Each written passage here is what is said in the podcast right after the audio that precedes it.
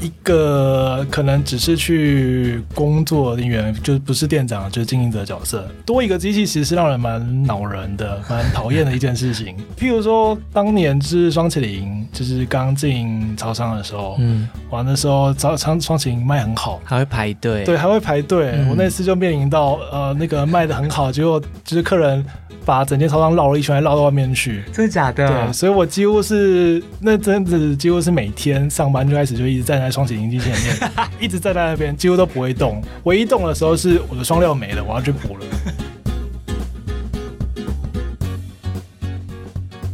Hello，你好，欢迎收听由独立媒体报道者所直播的 Podcast 节目《The Real Story》。在这里，我们透过记者跟当事人的声音，告诉你世界上正在发生的重要的事情。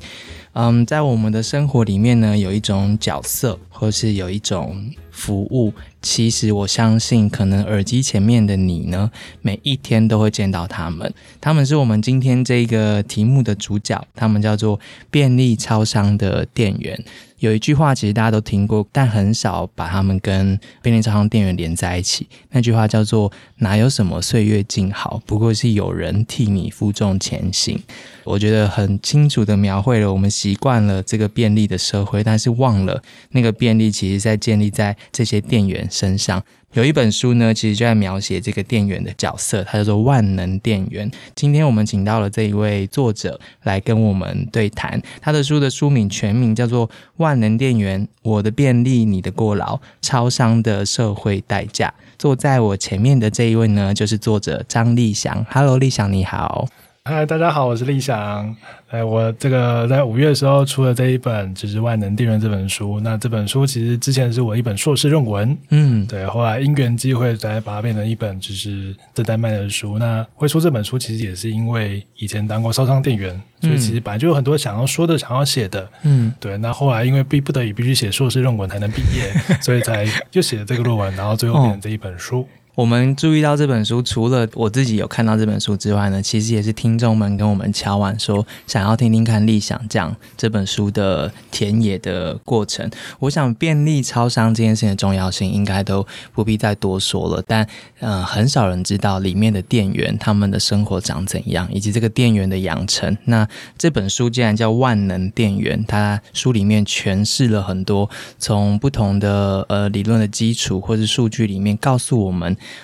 万能店员这个角色怎么被建构出来的？在跟立祥请教之前呢，先帮大家补一下。如果你还不确定便利超商这件事情有多重要的话，用数字来看一下他们的角色。在台湾呢，其实我们是世界上第二名，就是便利超商的密集度，全世界第二高。统计到二零二零年底，全台湾光是前五大便利超商品牌加起来就有一万一千九百八十五家。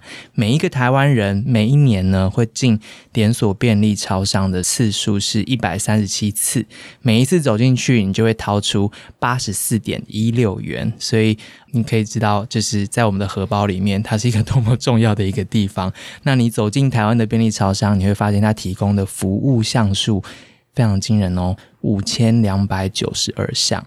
比前一年呢增加了七百一十七项。刚念的这些数字，如果从过去十年来看的话，每一年都是节节高升的。意思是便利超商在我们的呃生活里面扮演角色越来越重要了。那如果你是那个超商的店员，你的生活会怎么样呢？我想问一下这位作者，曾经也是超商店员的你，要出这本书，是不是因为你在那段时间里面有很多想说的话，想要告诉大家？哎，是啊，其实一开始经营超商就单纯只是为了赚钱打工而已嘛。但是做到后来会越来越觉得，哇，其实我每天要做的事情也是蛮忙的，怎么会这么多事情要做呢？而且下班后 其实也是觉得非常疲劳的。就是对我来说，好像以前都会觉得当店员很轻松，好像没有那么辛苦。但是自己当完又觉得，哎，好像有一点点奇怪，应该是没有这么轻松，应该是有一点事情有点蹊跷。嗯嗯，对，嗯，你是在二零一一年的时候。去当超商店员，对，没错。大一的时候，就是开学前的暑假就开始踏入超商这个领域。然后后来写硕士论文的时候，又在访了十五个店员们。没错。那时候为什么想要去超商工作啊？哎，为什么要去超商工作？其实很有可能是啊，我大一进去超商的嘛。那其实，在前三年就是国中毕业的时候，其实本来就短暂在超商打工的经验。嗯，所以到了大学的时候，会觉得说，哎，我应该有一点经验，应该是可以很很适合这个工作吧，应该可以得心应手的做吧。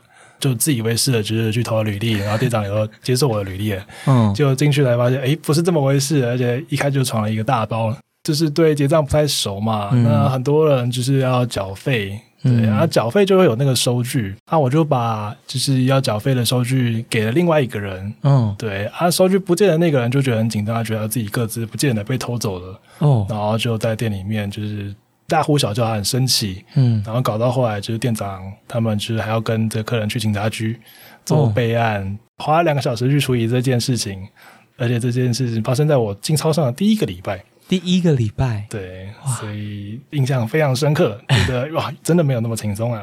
很菜的时候遇到这件事情，心里很紧张吗？那时候我很紧张，那时候在店里面不知道该怎么办，然后就只能看着那客人大呼小叫，然后后来被同事支开，就是觉得我应该在旁边冷静一下，因为我也不知道能干嘛。嗯嗯，但最后你也成了。万能店员，因为你也慢慢被训练到什么都得做，什么都要会做。万能店员这四个字是你什么时候出现在脑海里面，甚至把它变成书名的？其实万能店员应该不是我自己创的，事实上我是在大学期间突然看到新闻上面出现。店员又变得更万能的，或是万能店员之类这样一个标题出现，所以其实我是先从报章就是新闻媒体上面发现这个词，然后后来就是开始觉得，哎，这个万能店员词，其实让我没有到很认同，但是好像又有一点点符合事实，嗯，所以才会开始慢慢就是不管是论文啊，不管是报告或者是书，朝这个方向开始推进。哇，你真的是很执着的一个人。对他这本书真的有帮我们认真的解释了到底“万能”这两个字后面藏着什么。书里面有一张表。叫做超商销售总览图。如果你有这本书的话，你可以一打开来就会知道超商卖了什么东西，那你就知道哦，难怪店员要很万能。它分成商品、服务，但是又各自分成了好多，有预购的，有其他的，有冰的，有即时性的，然后还有杂志啊、日用，然后服务那边就更夸张了，有寄件缴费、其他服务、票券、储值、红利、列印、会员。等等等的，现在你走进去的话，门市还会问你要不要加他们的赖群组，然后还有团购啊等等。这样的业务之下，可不可以先帮我们介绍一下店员的一天会长怎样？呃，每个店员可能都是上八个小时左右的班嘛。嗯，那我到店里面之后，可能会先开始检查我的收银机，看一下，哎，我的零钱是不是够？因为我零钱要足够才可以找客人钱。啊，确定没问题以后，我就会开始。就是清点店里面比较贵的一些产品，比如说酒啊，嗯，比如说保险套，其实是蛮高价的，嗯，一些比较高单价的产品都开始清点一下。后面的话就大部分就是一些琐事。那里面比较有两个重要的这个时间点，一个是尖峰的时间，譬如说中餐、晚餐或者早餐的时段，那时候都是客人比较多的时候，所以当然就是会比较忙，会需要站在收银机前面。而另外一个话，可能就是店里面进货的时候。因为东西很多，就要立刻把这些货整理，不管是把它收到仓库里面，或者是把它整理起来，就是放到商品架上。啊，这两个是比较重要的时间点啊。那穿梭在这两个重要时间点之间呢，可能就是啊，因为客人会把东西买走嘛，那那个货架上东西会乱掉，或者会一格一格的空洞，我们需要把它整理起来。对，或者是我们需要三不五时去打扫一下店里面的地板，或者货架上灰尘，那甚至是。诶，东西会过期，所以每天的早中晚其实都需要去做一个检查。哦，那吃饭跟厕所这些你刚刚没有提到的东西怎么办呢？嗯，吃饭、厕所其实也是一样的道理，就是只要在我们不忙的时候，所谓不忙指的是我没有非得要待在前台，非得待在柜台里面，非得待在卖场的这些事以外，基本上我可以做其他任何我想做的事情，比如说上厕所也是，我会在。看起来没有很忙的时候，我就赶快冲过去厕所。除非我忍不住了，就是我可能说：“哎，请客人等我一下。”这比较少见了。哦，对，就是大部分的时候还是利用一些空闲时间，赶快去把自己的需求消化完毕。嗯嗯嗯。我常常会遇到一个情况，是我走进去的时候，然后看到只有一个店员，然后可能只有一个客人，然后店员在忙，他在整理货架。可是我有选择困难呐、我每次都要挑很久才能决定我要结账什么，然后他就会很无奈的就放下他手上的工作，他可能在清洁还是什么的，然后就叮咚之后他就必须在柜台那边等我，然后等到我决定完之后，他才有办法。结完账，然后目送我离开之后，才能继续他的工作。我每次都感到非常的愧疚跟抱歉呢。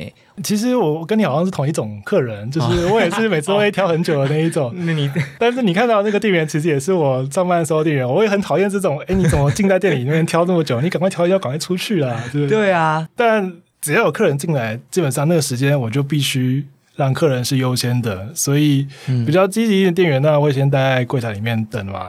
甚至是他可能比较忙，他可能就在旁边做补货其他的动作，嗯他会一直看着你有没有跑到柜台旁边，嗯他会一直盯着你，所以就算他没有在柜台里面，其实时间也不是他的，因为他是时时刻刻在注意着你。这是有什么守则要你们遵守吗？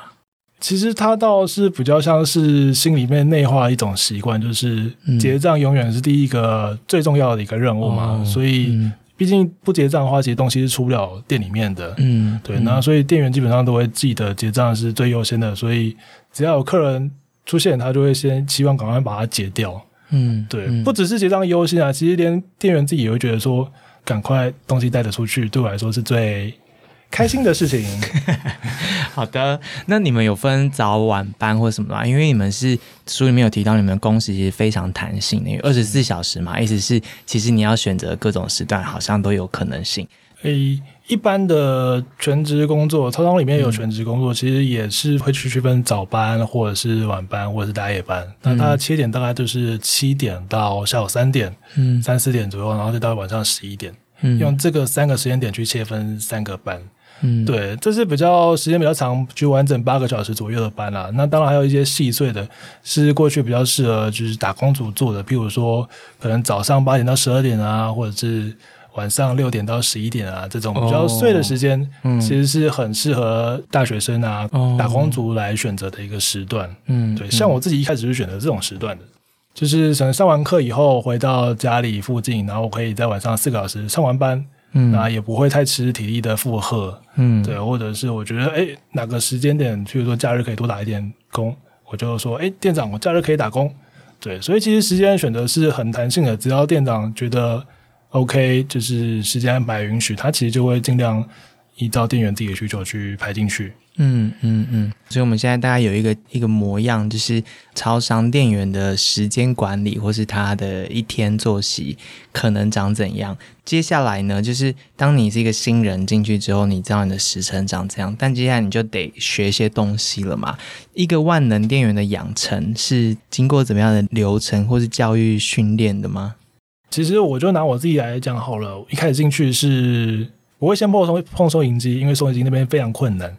那店长是会先叫我说：“哎，你先店里面到处走走，看一下什么东西在哪里。”嗯对，因为光这件事情其实就是很耗时间的一件事情，因为我根本就不知道什么东西在哪里。嗯那很多客人会问说东西在哪里嘛？这时候基本上我是完全就是无法回答的，所以认识东西在哪里，其实是对店员的养成有很大的帮助。认识完东西在哪里以后，其实几乎下一步就是会往收银机那边的发展。那收银机其实讲起来好像是一个一个很简单的东西，但其实不是。我们收银机最简单的任务当然是结账嘛。我们好像说，店员只要拿起那个条码机，就是刷一下东西的条码，呃，收一下客人钱，好像就结束了。嗯可是其实不是，对店员而言，他的自己的荧幕面板上其实有很多东西是需要按的。嗯对，然后现在结账其实也不像以前那么方便。其实我们可能有悠游卡，可能有信用卡，可能有各种好复杂。哦，他还要问你要不要加会员。对，还要加会员，然后你还要载具啊，对对，然后你可能不问，然后不小心把发票存在载具里面，有一些客人其实是很不高兴的，嗯就说你给我印出来哦，就是店员可能要再花一倍时间把你的发票嗯作废啊，然后再重新印一张实体发票出来。嗯嗯所以收银机不像过去那么简单，它其实是一个蛮复杂的一个任务，而且在来收银机的时候，是会有很多客人的会问你问题的，比如说。他可能会问你说：“哎，附近哪边有好吃的？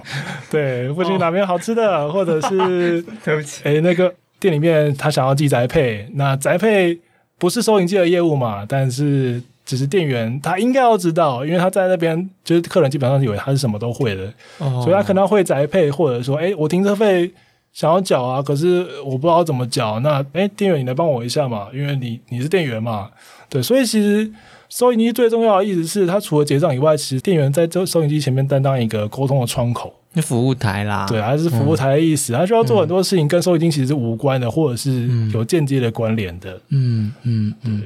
那教育训练在哪里？怎么训练你们？OK，教育训练吗？其实它并不是一个知识的上课过程，它比较是做中学的这样一种概念。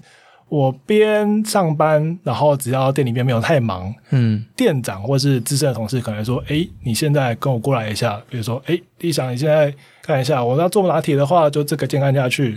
对啊，美式的话就按这个键，然后按一下以后，等它好了以后，你就把盖子盖上去。我会趁店里比较没有人的时间点，就立刻把新手店员抓到旁边来说：‘哎，我现在教你要怎么做。’这个养成的过程，不管是你还是你的受访对象，大家遇到困难的时间点或者什么阶段是什么？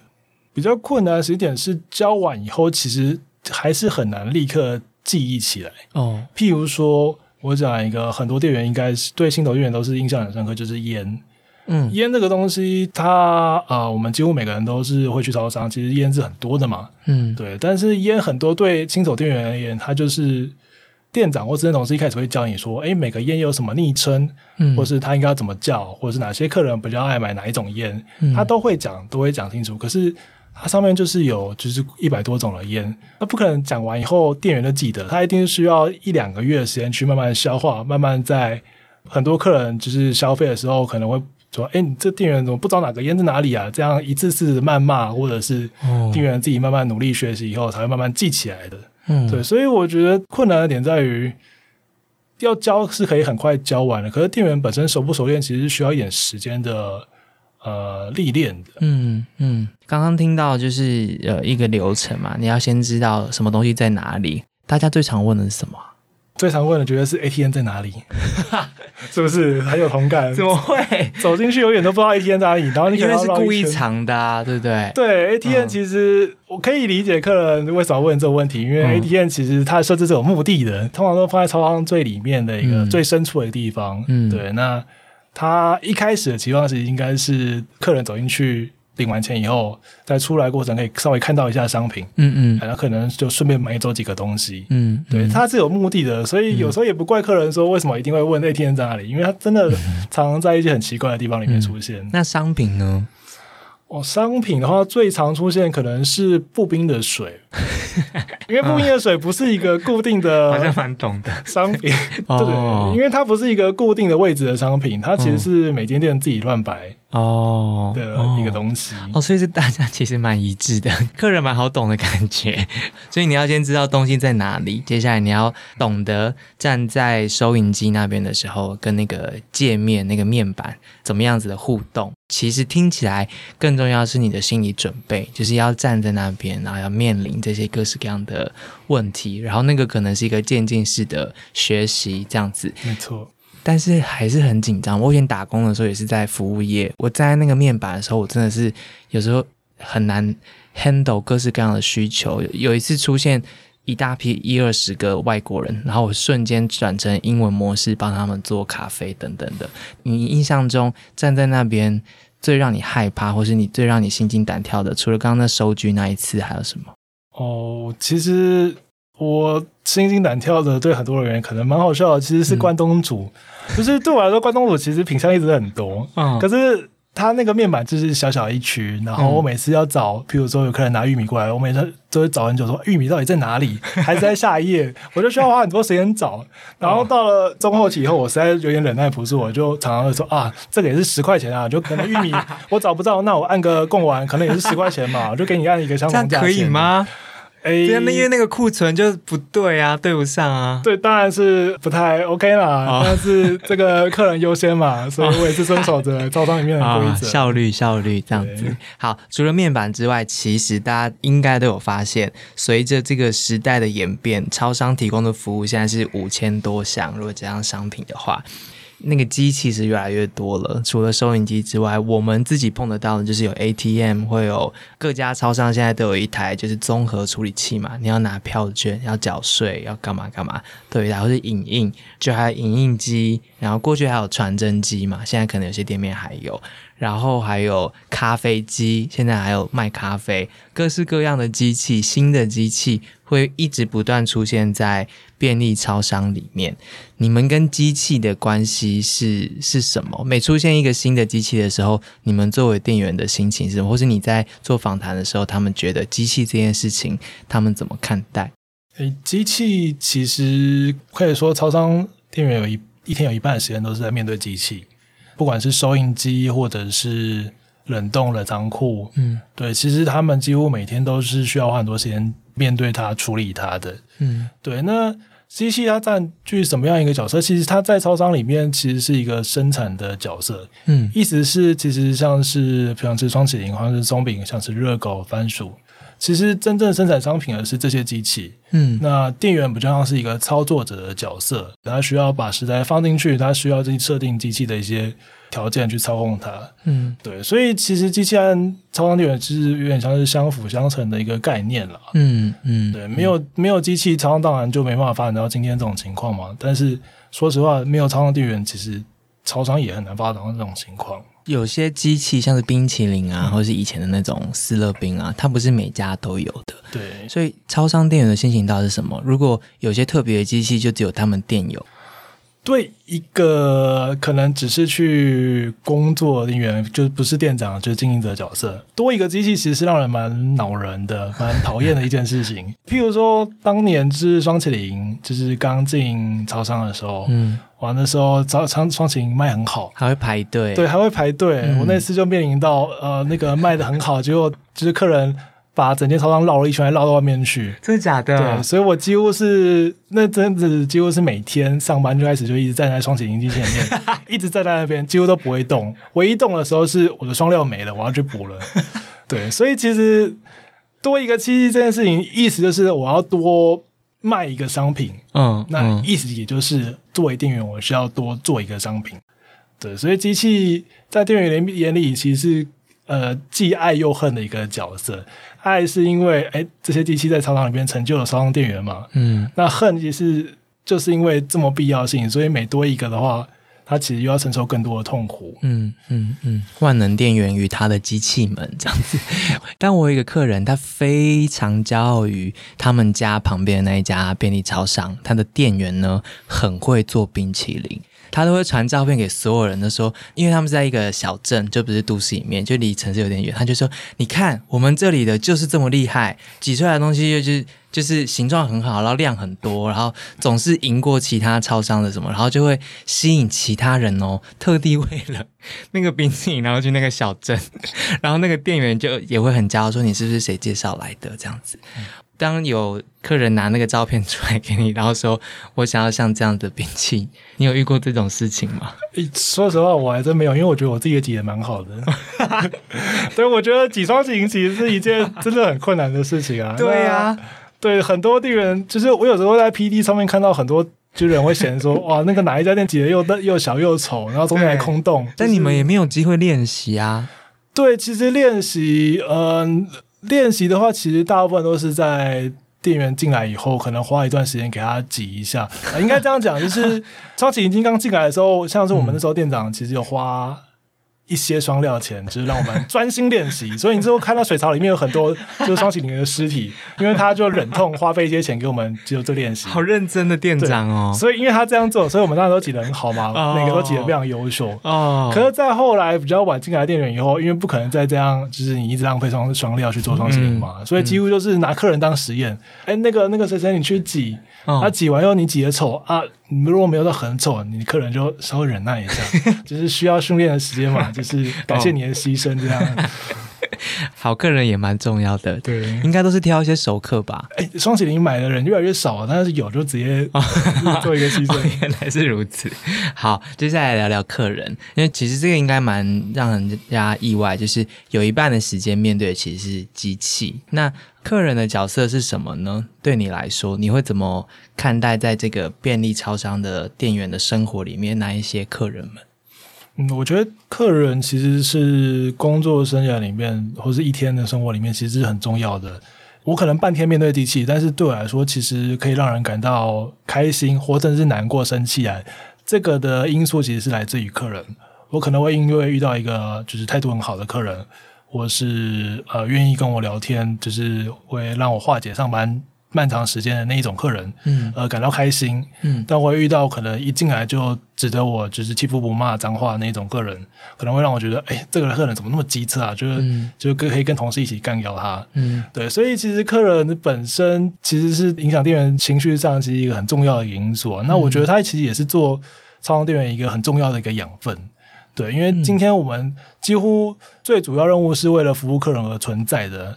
是店员在工作里面其实获得成就感很大一个很重要的一个原因。嗯，为什么要 keep up 的骂脏话？其实有时候常常是因为很小的事情，譬如说某一次，因为我找不到某个烟，应该是有一个烟卖完了，我就跟他说：“不好意思，你要烟没有了。”嗯，他就哑起来，不知道为什么狂飙脏话。哦，对，因为就有时候会因为一些很小的事情，客人就可能情绪不太好。嗯嗯嗯。顺便说一下，立想的书里面有一些插画，很鼓励大家去看。其中有一个就是在讲述一个概念，就有客人会走进来说：“你是店员，我是客人。”然后有了这句话之后呢，接下来他所说的提出来的任何的需求，好像就成立了。嗯，除了像刚刚那种烟没了的那种情况之外，还有什么其他你访谈的对象或是自己遇过的？其实我觉得刚才讲的那个例子，其实你是店员，我是客人。其实那个对我来说也是一个印象很深刻的事情。那个是让我到现在都还是觉得有点生气的一个情况。对，然后那个时候情况是这样，就是我们常常会去超商寄电到店嘛，就是从某一间店到某一间店的货物。嗯，那上面就有个寄件单是要贴上去那个货品的，然后物流才可以知道送到哪里去嘛。一般来说啊，以及在以前早期的时候，因为寄件没那么多，所以我们都会好心的。帮客人把那个印出来的单子一张一张贴在货物上面。哦，嗯，对我自己觉得是算我们好心。嗯，但对一些客人而言，他可能觉得这是应该的。这个要服务我不是你的工作嘛？所以那时候就有点像是，啊，就是我其实有点忙碌。我跟那个客人说，不好意思，我现在有点忙，因为我眼前其实有很多冷藏的东西我需要处理。其实我是很焦虑的。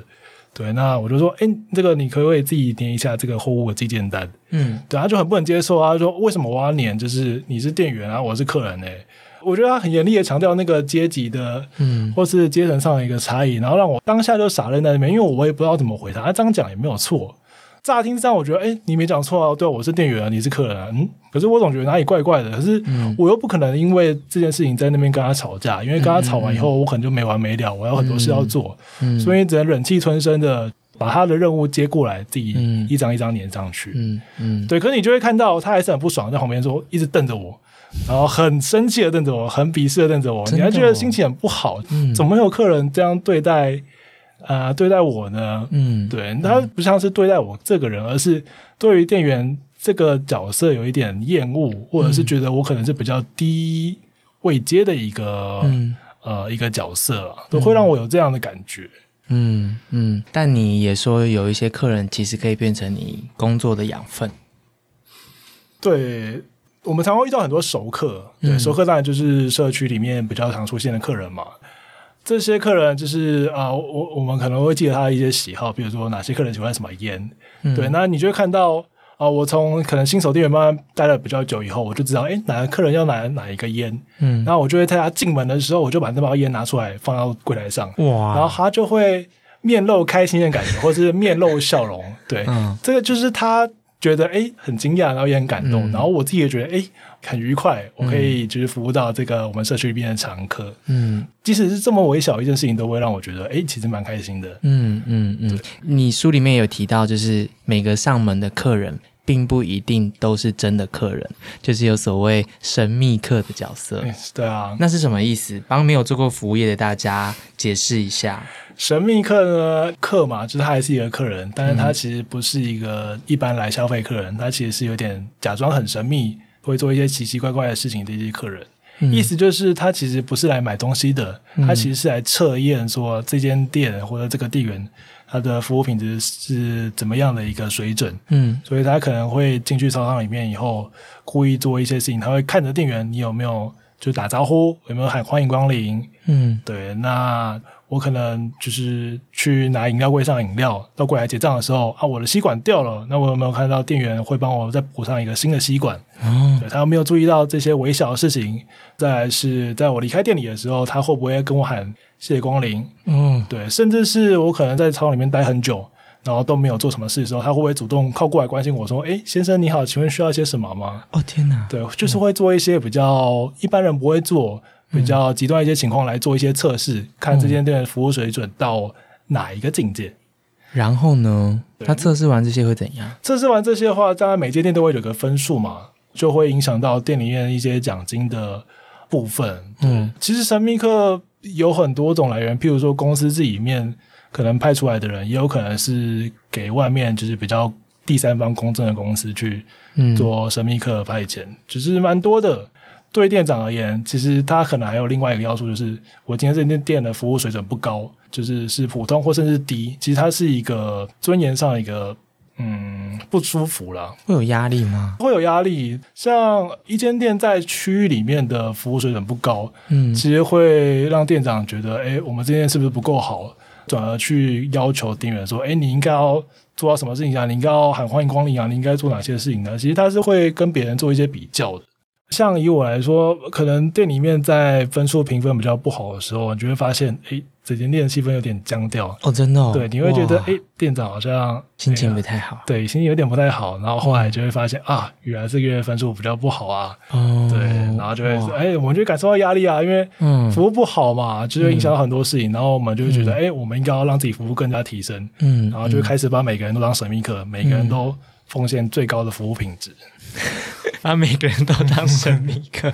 那个书里面有一张表格是神秘客常见的查核项目，它就是会检查你的话术嘛，像刚刚立翔说的，进店的时候会不会说欢迎光临啊？结账的时候会不会说总共收您多少元，找您多少元等等的？然后在你结账的时候，他们给你面销，意思说会不会鼓励你说哦，现在咖啡买一送一哦，或是月饼开订哦，或什么什么的？你离开的时候会不会跟你说谢谢光临，或是有没有跟你打招呼，问你说今天怎么这么晚下班？这只是第一项是话术，他还会检查的是解说。呃，如果你比较呃让客人等比较久的时候，你要先解说说哦不好意思，为什么会让你等，然后有没有跟你道歉，然后他有没有仔细的听客人说的话，他有没有寻找替代方案给顾客一些建议，如果他遇到问题的时候，他还会检核店员的行动，你有没有微笑？你看起来够不够有朝气？你的双手是怎么摆的？你有没有引导顾客？如果他找不到的时候，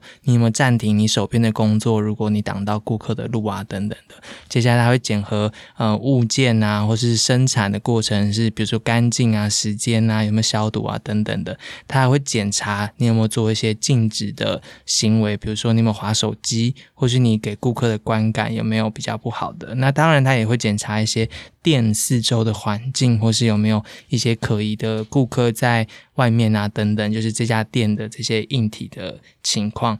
神秘客的角色真的蛮忙的，对，就是很忙，做了很多事情，但好像都不是店员喜欢的事情。对。但是对一个连锁品牌来说，神秘客这件事情是一个听起来是一个必要之恶啦，就是在很多服务业的时候都有这样的角色。所以，当你可能发现你进去这家便利超商，你觉得店员好像过度敏感，或是讲话过度大声，讲那些销售的讯息啊等等的时候，其实可能心里面就要知道，这很多都是因为他们知道任何人都可能是神秘客，或是他们那个月的分数就比较低，所以这个月店员们都特别有朝气，就是可以把这个话题当做跟店员聊天的话题，问候一下他们是不是最近比较辛苦。这本书就这样描绘了呃万能店员的养成。那当然，其实我们聊的比较轻松，其实书里面是蛮扎实的，也告诉大家一些历史上面的事情，包括呃便利商店是怎么出现的啊，还有不断扩增这些服务项目的时候，其实也产生了一些跟其他产业之间的摩擦等等。剪片铺陈了这么久，其实想要请立想帮大家解释一下，其实这本书有很大一个重要的一个切入点是。万能电源之所以存在，其实后面有很多结构性的因素。首先，你提出一个很重要的概念是去技术化这件事情。什么叫做去技术化？那去技术化这四个字，怎么样让我们刚刚谈的那一些现象跟电源要做的事情，是可以这么多的多样的？诶，去技术化，诶，它其实算是一个在学术研究里面蛮常出现的一个词。嗯。它其实简单说，就是把一个技术从某些东西上面剥夺掉。譬如说，我做咖啡，其实可能要仔仔细做的话，可能是要做研磨，嗯，我需要放咖啡豆，我可能需要放滤纸，嗯，然后需要等它滴完，可能是甚至需要技术的一个一个一个任务，嗯，对。那所谓去技术，意思就是我今天不用你做这些讲究的事情的，我不用你在那慢慢放咖啡豆，不用你在那滴咖啡，嗯，对我一台咖啡机。你只要买好咖啡豆丢进去，你什么都不用管，连湿度、温度那些都不用考虑，嗯，它就会给你一个完好的咖啡出来了，嗯。所以其实去技术化有点像是让事情变得更简单的一个过程，嗯。这件事情在操场里面怎么样被体现，其实是就像咖啡机的过程。其实做咖啡并不是一件容易的事，如果要做好喝的咖啡，其实不是一件容易的事。但是因为很多商商买了很多咖啡机。是比较昂贵咖啡机，嗯，所以它可以在十秒钟里面就产出一杯其实高品质的咖啡，嗯，对，甚至也不只有咖啡机，我可能是，诶，可能是松饼，可能是双起灵，嗯，我都不需要做很多前置的步骤，它只要就是那一台机器就可以生产出来，或者甚至是我们可能最常吃的微波食品，嗯，我们今天不用花很多时间去准备，诶，什么鸡蛋啊、豆腐啊，或者是鸡肉啊。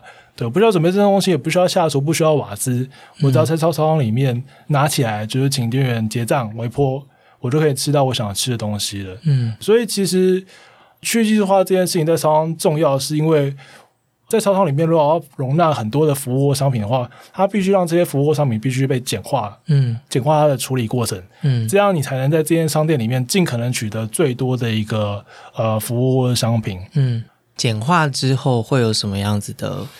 效果或是副作用，不管对店员、对客人，或是对整个呃商业模式或是生产模式，简化一开始其实是带来很多好处的。嗯，对，譬如说，呃，我煮热狗，我只要把热狗放上去就好了。也因为这么简单的工呃一个安排，所以我可能店里面不止放热狗嘛，我还可以放洗压机器啊。因为我做热狗只要花十秒钟，但我再来一台机器，我可能也只要花十秒钟，嗯，就可以做出，比如说呃茶叶蛋。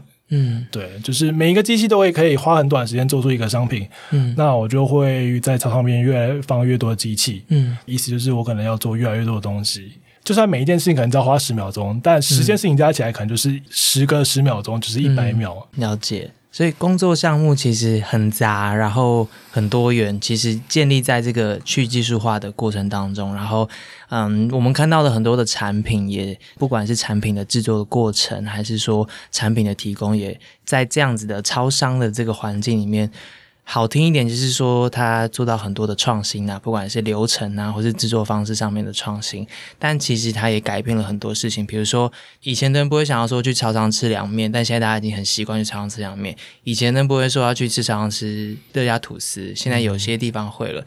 更明显的是，几年前不会有人说我要去超商喝咖啡或是精品咖啡，但现在很普遍，手摇茶也是嘛。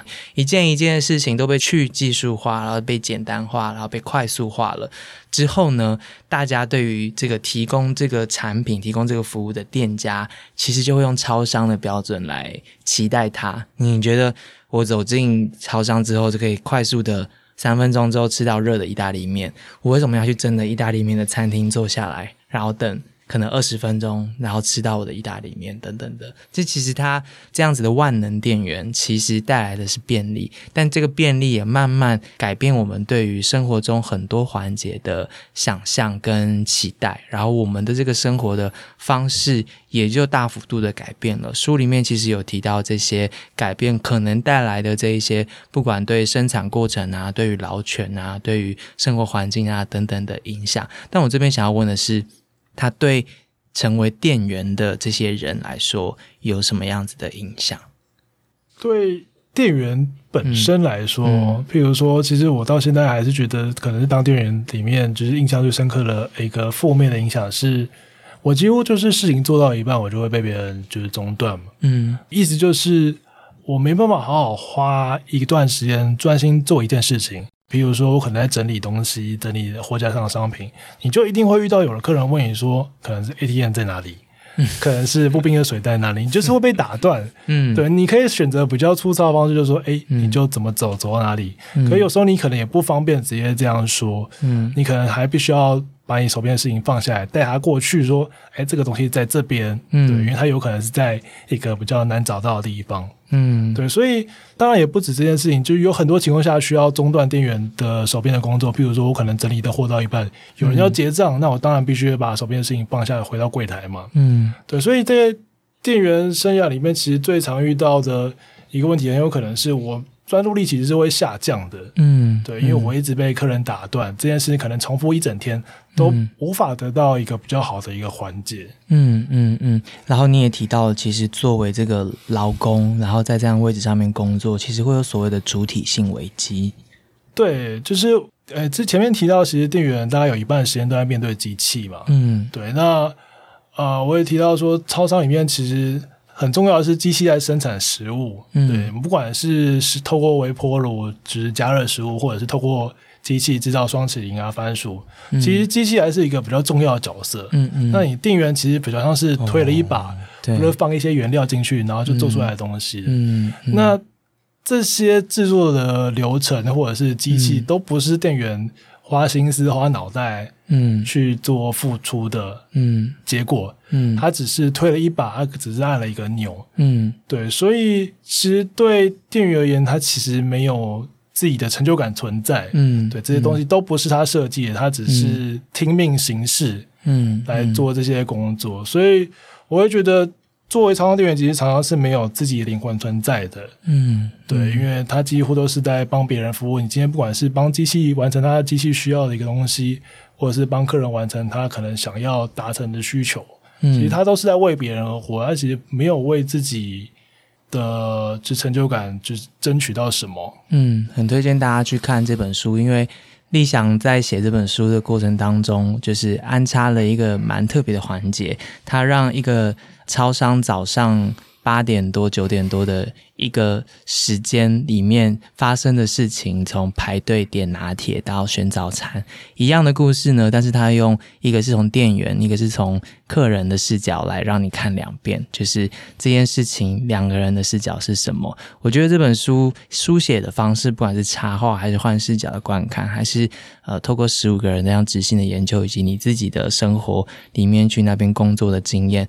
我觉得做到蛮多的，就是可以让大家同理，就是这个万能电源的生活长怎样，然后理解“便利”两个字后面，我们先不要说那么严肃的说是代价，我们先知道这个便利是怎么来的，然后那个便利怎么样慢慢改变我们每一天的生活啊等等的。其实这些便利跟这样的去技术化及标准化的这些产品，还有这些店员，呃，在你进门要说的这些话呢，后来养成了一个蛮特别的社会现象，你也写在书里面的，它叫做社会的超商化。超商化其实好像应该从嗯。呃麦当劳化讲起，嗯。就是在社会学里面，其实很常提到一个比较经典，像是麦当劳化。嗯。呃，麦当劳对很多人也都是一个素食的代表嘛。其实麦当劳本身在效率的经济上是一个有重大突破的意义，就是以前我们都用麦当劳化来形容整个社会，其实是越来越追求效率，越嗯。越来越追求速度，嗯。或者甚至任何事情都要可以预测。嗯。对，那对我来说啊，因为当我们用麦当劳来形容整个社会的时候，其实有点不太够，是因为麦当劳其实只代表一个饮食上的效率的追求。嗯对，那对我来说，其实我们现在在台湾的情境里面，我们更仰赖超商，其实它默默就代表说，我们不只是要在饮食上追求效率。我们不只是吃东西需要就是加快速度，我们连取货我们都不想花在太多时间，我们连早上一杯咖啡的时间可能都不想花太多的时间。嗯。我们在生活各个面向上都越来越追求一个就是超商这种便利的生活形态，所以这是我之所以用社会的超商化来形容，是因为我觉得整个社会其实都希望像超商这种形态去做就是趋近。嗯嗯，然后我们也在这一万多间全打一万多间门市里面，有些人会习惯性的在可能上班上到一半啊，或者晚上回家前啊，然后走进超商里面争取一些自己的空间，或是我、我其实很。很习惯性的倒完垃圾或遛完狗之后，都会自己去逛超商，也没有要买什么，但是就去逛一下，当然就有一种安定感。对我也会，就是会走进去，就一天里面就我走进去三次，可能有两次都不是买东西，我就是进去绕一绕。最后问一下立翔，你里面有五个字，我觉得蛮有趣的，叫做“理想的客人”。你问了这些你采访的对象，万能店员心中理想的客人长怎样？我当年在访谈的时候，说真的，其实很多店员的回答其实都蛮一致的，嗯。就是他希望你赶快进来，赶快走。你买完东西就赶快离开，他几乎是不希望你在里面多花时间嗯。在里面滞留的。嗯。对，那另外一种可能比较有技巧，可能是说，嗯。诶，他希望你就是理想客人应该是赶快进来，你可以待一下下，但是你结账的时候可能不把东西拿好，把零钱先准备好，嗯。不要到柜台来找零钱，然后可能甚至比较激进一点的是，把商品的条码直接对准超商店员，他可以不用再花那零点五秒的时间去把你的商品转过来去刷那个条码。嗯嗯，对，所以这个意思其实比较像是，就是理想客人其实是一个有效率的客人，嗯，他是愿意跟超商店员合作的一客人。合作。对，嗯。那他可以进来挑东西没问题，但是他希望你是一个就是说可以知道自己需求在哪里，然后可以让店员更方便完成他工作的一个角色，嗯而嗯不是给店员带来更多负担，比如说还要花钱等你找零钱的时间的这种客人，还会嗯增加店员的这些时间成本。嗯呃，所以理想客人应该是我可以说是有效率的客人，应该是这样说。那对你来说呢？理想的客人是什么？对我来说，理想的客人就是其实也是蛮像，只是我希望客人可以赶快进来，赶快离开，甚至不要进来。当然不能不要进来啦，其实他还是要进来啦。对，可能在某种程度上也会希望说，这个态度可能不要这么的不好。嗯对，因为我觉得工作其实还是相对平等啊。嗯就是虽然超商店员在很多人的角眼里，其实可能是一个比较基层的服务业角色，嗯所以态度可能都不会这么好。嗯但对我来说，其实就工作还是平等的。如果能在结账的时候，可能抱持一点比较尊重的态度，而不是说比较蔑视的那种态度的话，其实会让店员感受上会比较好一点，让我自己感受上也会比较好一点。嗯嗯嗯，呃，我们会有另外一集，呃，让大家听见现在的超商店员他们真实的感受跟他们所经历的。理想觉得自己经历这一段时间在超商里面的工作时间，让你现在有什么不一样？如果你再选择一次，你还是会去超商工作吗？哇，这个问题只有打中我的要害，嗯就是我对超商这个经验，不管是长时间的攻读，或者是甚至到写论文、出版书，嗯其实对我来说都是蛮好的。嗯对，因为我确实在没有想过我会在基层的服务业里面待这么久，而且还是一个台湾其实蛮典型、蛮独特的一个现象的一个商店。嗯对，那能在台湾独有的一个特色里面，就是花费一本书来做一个这样的描述，其实我是觉得开心的。嗯但是对我来说，如果重来一次，其实我很有可能不会再选择超商，嗯因为当年进超商其实比较多是因为经济的因素，嗯对。那后来是不知不觉又待久了，可是对我来说，我好像牺牲了很多培养其他技能的一个时间，反而失去了去探索其他工作的可能性。嗯，嗯对，所以对我来说，重来一次，我很有可能不会再在操场里面待这么久的时间。嗯对，但这样子可能也就意味着我可能也没办法产出像今天这本书这样这么仔细去描绘超商的一个出版的书籍。嗯，还有跟那时候的店员或店长朋友们或客人们联络吗？哦，有啊，啊，我们看到这本书怎么样？哎、其实很多人都还是蛮称赞的啦，就我几乎收到一系列都是称赞的。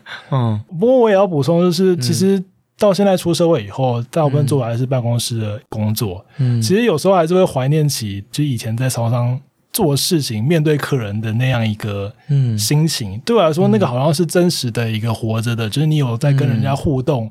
啊、你不管是正面互动、负面的互动啊，而不是整天对着一个荧幕。嗯对我来说，我现在的一个办公室的工作，反而比当年店员时期面对机器的时间更长，因为我面对荧幕时间几乎是整天百分之九十九都是面对荧幕的。哦对，所以其实到现在，我常常还是怀念起以前在超商打工的那个可以算是愉快的日子啦。嗯嗯，因为在你众多工作项目中，还有一个是客人这个角色。对，嗯，现在的工作就是没有人了，没有人这件事情了。啊但听起来你就是跟超商还是走得很近嘛，自己也常常去。